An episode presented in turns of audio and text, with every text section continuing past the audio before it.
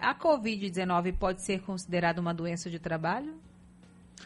Diz que não, não mais, né? Então, Eu assim, o que, que, acontece? Uma decisão do Supremo foi, em abril tinha dito que sim. É, foi isso. Desde é. que a análise Aí ocorra, né? atrás, não foi? É, vamos saber Mas vem cá, como é, que tá. E se eu contrair a doença no trabalho? É, O que pois acontece? É. E aí? Pois é, sabe quem é que vai explicar pra gente Vamos esse assunto? lá. Agora, Bom. Como enquadrar a Covid-19 como doença ocupacional. Quem vai falar com a gente sobre isso é a professora de Direito Previdenciário da Faculdade Baiana de Direito, a doutora Ana Carla Fracalossi. Bom dia, doutora. Olá, bom dia, pessoal. Tudo bem? Tudo bem, Tudo bem. Estamos com essa dúvida aqui se de fato pode se enquadrar ou não com- né, como uma doença ocupacional a Covid-19. É, você pode repetir, eu não estou te ouvindo bem. Pronto, consegue me ouvir agora? Está falhando, pode falar. Oi, eu e Cris Cambuí e Calil estamos com a dúvida se de fato né, a Covid-19 pode se enquadrar como doença ocupacional. Sim, Pronto, a pode gente, falar. a gente gostaria de saber como que isso né, pode ser feito, como que a Covid pode se enquadrar como doença ocupacional.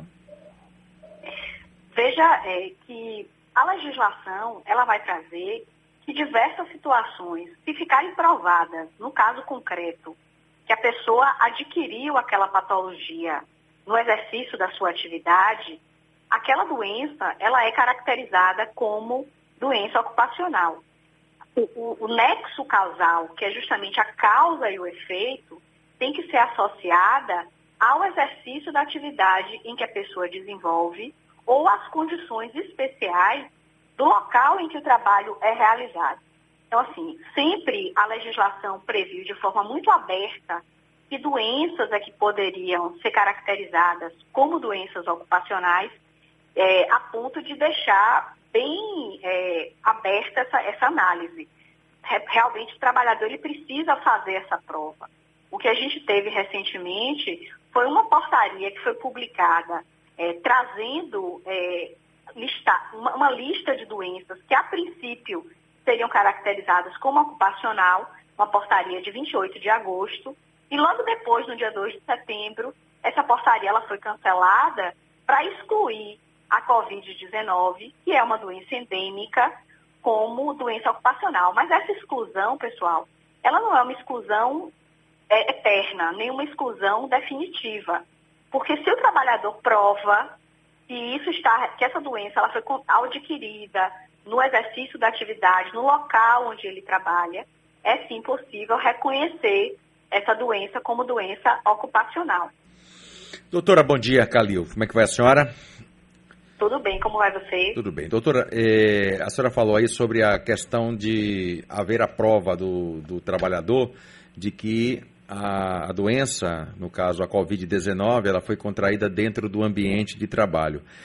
A questão que fica na cabeça do trabalhador, na minha, de todos nós, é como é que eu faço essa prova? Como é que eu vou conseguir provar de que a doença eh, eu contraí dentro do meu ambiente de trabalho? Como é que pode ser feito isso? Realmente isso é muito difícil, é muito complicado. É algo que o próprio Estado ele já deveria criar um cenário de acolhimento para esse trabalhador. A gente sabe que aqueles profissionais que estão na linha de frente do tratamento da Covid, então enfermeiros, médicos, profissionais que atuam nas emergências, não é? no transporte desses doentes, desses pacientes. É, para esses profissionais é mais fácil essa prova, é muito mais facilitada, porque inerente à atividade deles já existe a exposição. Agora, para aquelas pessoas que trabalham, por exemplo, no atendimento a farmácias, né, para aquelas pessoas que trabalham é, em alguma atividade que hoje, de certa forma, com a flexibilização de atendimento ao público se expandiu bastante, essa prova realmente ela é muito dificultosa. Vai depender muito do caso concreto, de você já ter algum funcionário Hum. com contato direto doente e que por esse motivo houve provavelmente a contaminação. Se naquela família daquele trabalhador ninguém se apresentou doente, mas alguém no trabalho não é, tiver sido contaminado antes e a exposição puder ser provada, puder ser caracterizada como naquele momento houve o contágio, aí você teria também exemplos como esse eh, de demonstração. É, doutora, agora sim, a gente está no momento em que as perícias, né, por exemplo, no INSS estão suspensas sem tempo aí de retorno. Nessa situação, o que, que esse trabalhador ele, de, ele deve fazer? É, mesmo com a suspensão das perícias pelo INSS, o Instituto ele disponibilizou uma, um, um aplicativo e o site do próprio INSS para poder receber esses, esses pedidos de benefício.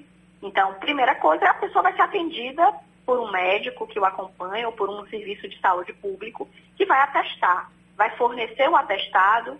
É, se houver realmente a testagem e ficar reconhecida que houve a contaminação, não é? a pessoa está afastada em razão da Covid, isso tem que ficar registrado na documentação médica do segurado. Ele, por meio do aplicativo do meu INSS, ele pode solicitar o benefício ou pelo setor pessoal dele mesmo. É, é importante, nesses casos, que o trabalhador, através do seu sindicato, emita a comunicação de acidente de trabalho, a CAT, se ele tiver como é, objetivo reconhecer que essa contaminação se deu no seu ambiente de trabalho, em razão da atividade que ele desempenha. Então, o sindicato do, do, da atividade que o profissional está vinculado, dos comerciários ou dos industriários ou do pessoal da área de saúde, tem condição de emitir a comunicação de acidente de trabalho caso a empresa se negue a emitir. Então, de posse da comunicação de acidente de trabalho, é que esse segurado ele vai ser encaminhado para a perícia médica que, por conta da suspensão, vem sendo feita através da análise dos documentos apresentados por esse trabalhador. Se o INSS concede o benefício na modalidade comum, que é aquela espécie é, 31, em vez da, da espécie acidentária, que é a modalidade 91, o segurado ele tem condição de judicialmente buscar a conversão dessa modalidade de afastamento comum por, para afastamento acidentário. Conversando, nós estamos conversando com a doutora Ana Carla Fracalossi, é, professora de Direito Previdenciário da Faculdade Baiana de Direito, sobre a Covid-19, como enquadrar como doença ocupacional. Uma outra dúvida do trabalhador, doutor, é com relação à situação quando ele sai de casa é, para trabalhar e ele utiliza o transporte público. E por um motivo de superlotação, como acontece aqui em Salvador, dentro do horário é, de pico, ele contrai a doença. É, ele contraiu a doença dessa forma no trabalho ou não? É uma pergunta é, bem interessante a que você faz.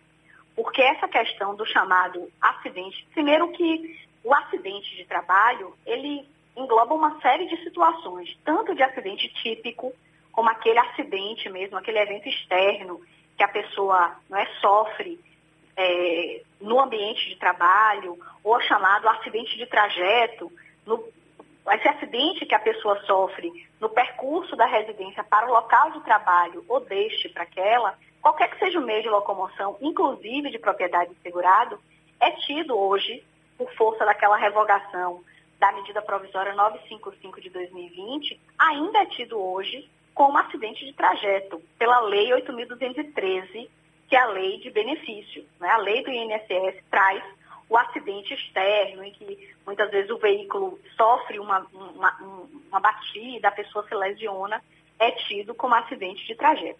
A, a Covid-19 ela diferente de um acidente típico, ela, você não tem como precisar o momento em que ela é, inicia. Você tem como identificar, na verdade, o momento em que a pessoa já apresenta os sintomas, não é?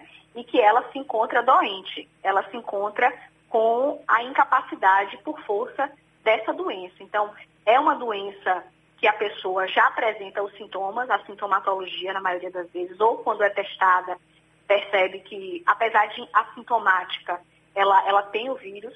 O que vai gerar o afastamento, é importante dizer, não é aquela contaminação assintomática. Não é? Essa contaminação assintomática pode gerar o afastamento do trabalhador de suas atividades habituais por, por uma questão de saúde pública, uma necessidade de segregação, mas o que gera a necessidade do INSS pagar o benefício é a incapacidade para o trabalho. Então, essa incapacidade para o trabalho não é fruto de um acidente, é fruto de uma contaminação. E havendo realmente essa, essa demonstração de que o trajeto sempre era efetuado em transporte público é, que não respeitava é, as medidas né, de, de, de distanciamento, infelizmente, e isso é algo que pode vir a ser caracterizado, sim, como acidente de trabalho. A prova é bem mais dificultosa, porque até com relação ao transporte público existem medidas que obrigam né, o transporte a adotar uma série de medidas de distanciamento. A gente sabe que nem sempre isso é obedecido. Ah, e o empregador deveria ter esse cuidado né, com relação ao deslocamento dos empregados. É realmente algo que somente o caso concreto vai conseguir evidenciar. Doutora, tem um ouvinte que mandou aqui uma pergunta. É, eu vou soltar aqui para a senhora ouvir, tá bom? Oi. Um ouvinte encaminhou uma pergunta aqui para a gente pelo WhatsApp. Eu vou soltar aqui o áudio dele para a senhora poder ouvir e ver se a gente consegue okay. ajudar. Vamos lá. Bom dia. Se possível, eu gostaria que me ajudasse com informação. É, uma aposentada vindo chegar a óbito e após a óbito dela, o representante da família vem adentrar na certidão de óbito. Gostaria de saber: a Previdência Social já reconhece ela de imediato como uma ex-beneficiária, uma ex-aposentada, ou seria necessário o representante entrar em contato com o INSS a fim de suspender o benefício? Ou seja, dê a César o que é de César. Gostaria de ter essa informação para pegar mais esclarecimento. Quem manda isso é o Fernando Neri. É, você pode repetir, por favor? Sim. É realmente. A óbito dela, o representante da família, dada, vindo chegar a óbito. E após a óbito dela, o representante da família vem adentrar na certidão de óbito.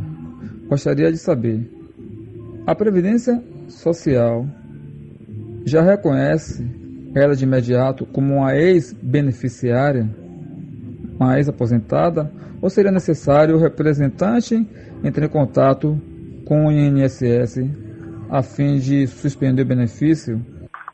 Entendeu, doutora? Entendi. A pessoa faleceu e o representante não comunicou isso ao INSS. É isso? Exatamente. Ele quer saber é. se a Previdência é, cancela, no caso, automaticamente, né? Ou passa para quem de direito será essa aposentadoria, ou se ele precisa ir lá avisar. É sempre recomendado que os herdeiros, companheiros, cônjuges supérfice desse, desse segurado, dessa segurada falecida, que recebia benefício, informe o óbito ao INSS. Observe que os cartórios de pessoas naturais têm o dever legal de, em até 30 dias da certificação de um óbito, encaminhar a lista de óbitos registrados para o INSS. Então, os cartórios têm essa obrigação, sob pena, inclusive, de serem multados. No entanto, é também é, é, é interessante, a gente recomenda que os, os familiares de, uma, de um aposentado falecido informe também ao INSS essa situação, justamente para evitar, por algum problema, alguma situação, o recebimento indevido né, desses valores. O INSS cessa a aposentadoria do aposentado, da aposentada, e aquela pessoa que, pela lei, pode ter direito à pensão, tem que fazer o pedido para si, né, da pensão por morte, tem que se habilitar a pensão por morte. A lei recomenda que esse pedido seja feito em até 90 dias do óbito, para que o pensionista receba a pensão por morte retroativa à data do óbito. Então, não é adequado que a pessoa continue recebendo a aposentadoria porque é marido ou porque é mulher do, do aposentado ou da aposentada que faleceu. Né? O certo é comunicar o óbito e, sendo pensionista, pedir a pensão por morte nesse mesmo momento. Tá ok, então, muito obrigada aqui pelos esclarecimentos. Conversamos com ela, que é professora de Direito Previdenciário da Faculdade Baiana de Direito, a doutora Ana Carla Fracalossi. Muitíssimo obrigada pela participação aqui no Conexão Sociedade. Tenha um ótimo dia, doutora. Eu que agradeço. Bom dia a vocês, toda a bancada e aos ouvintes. Obrigada.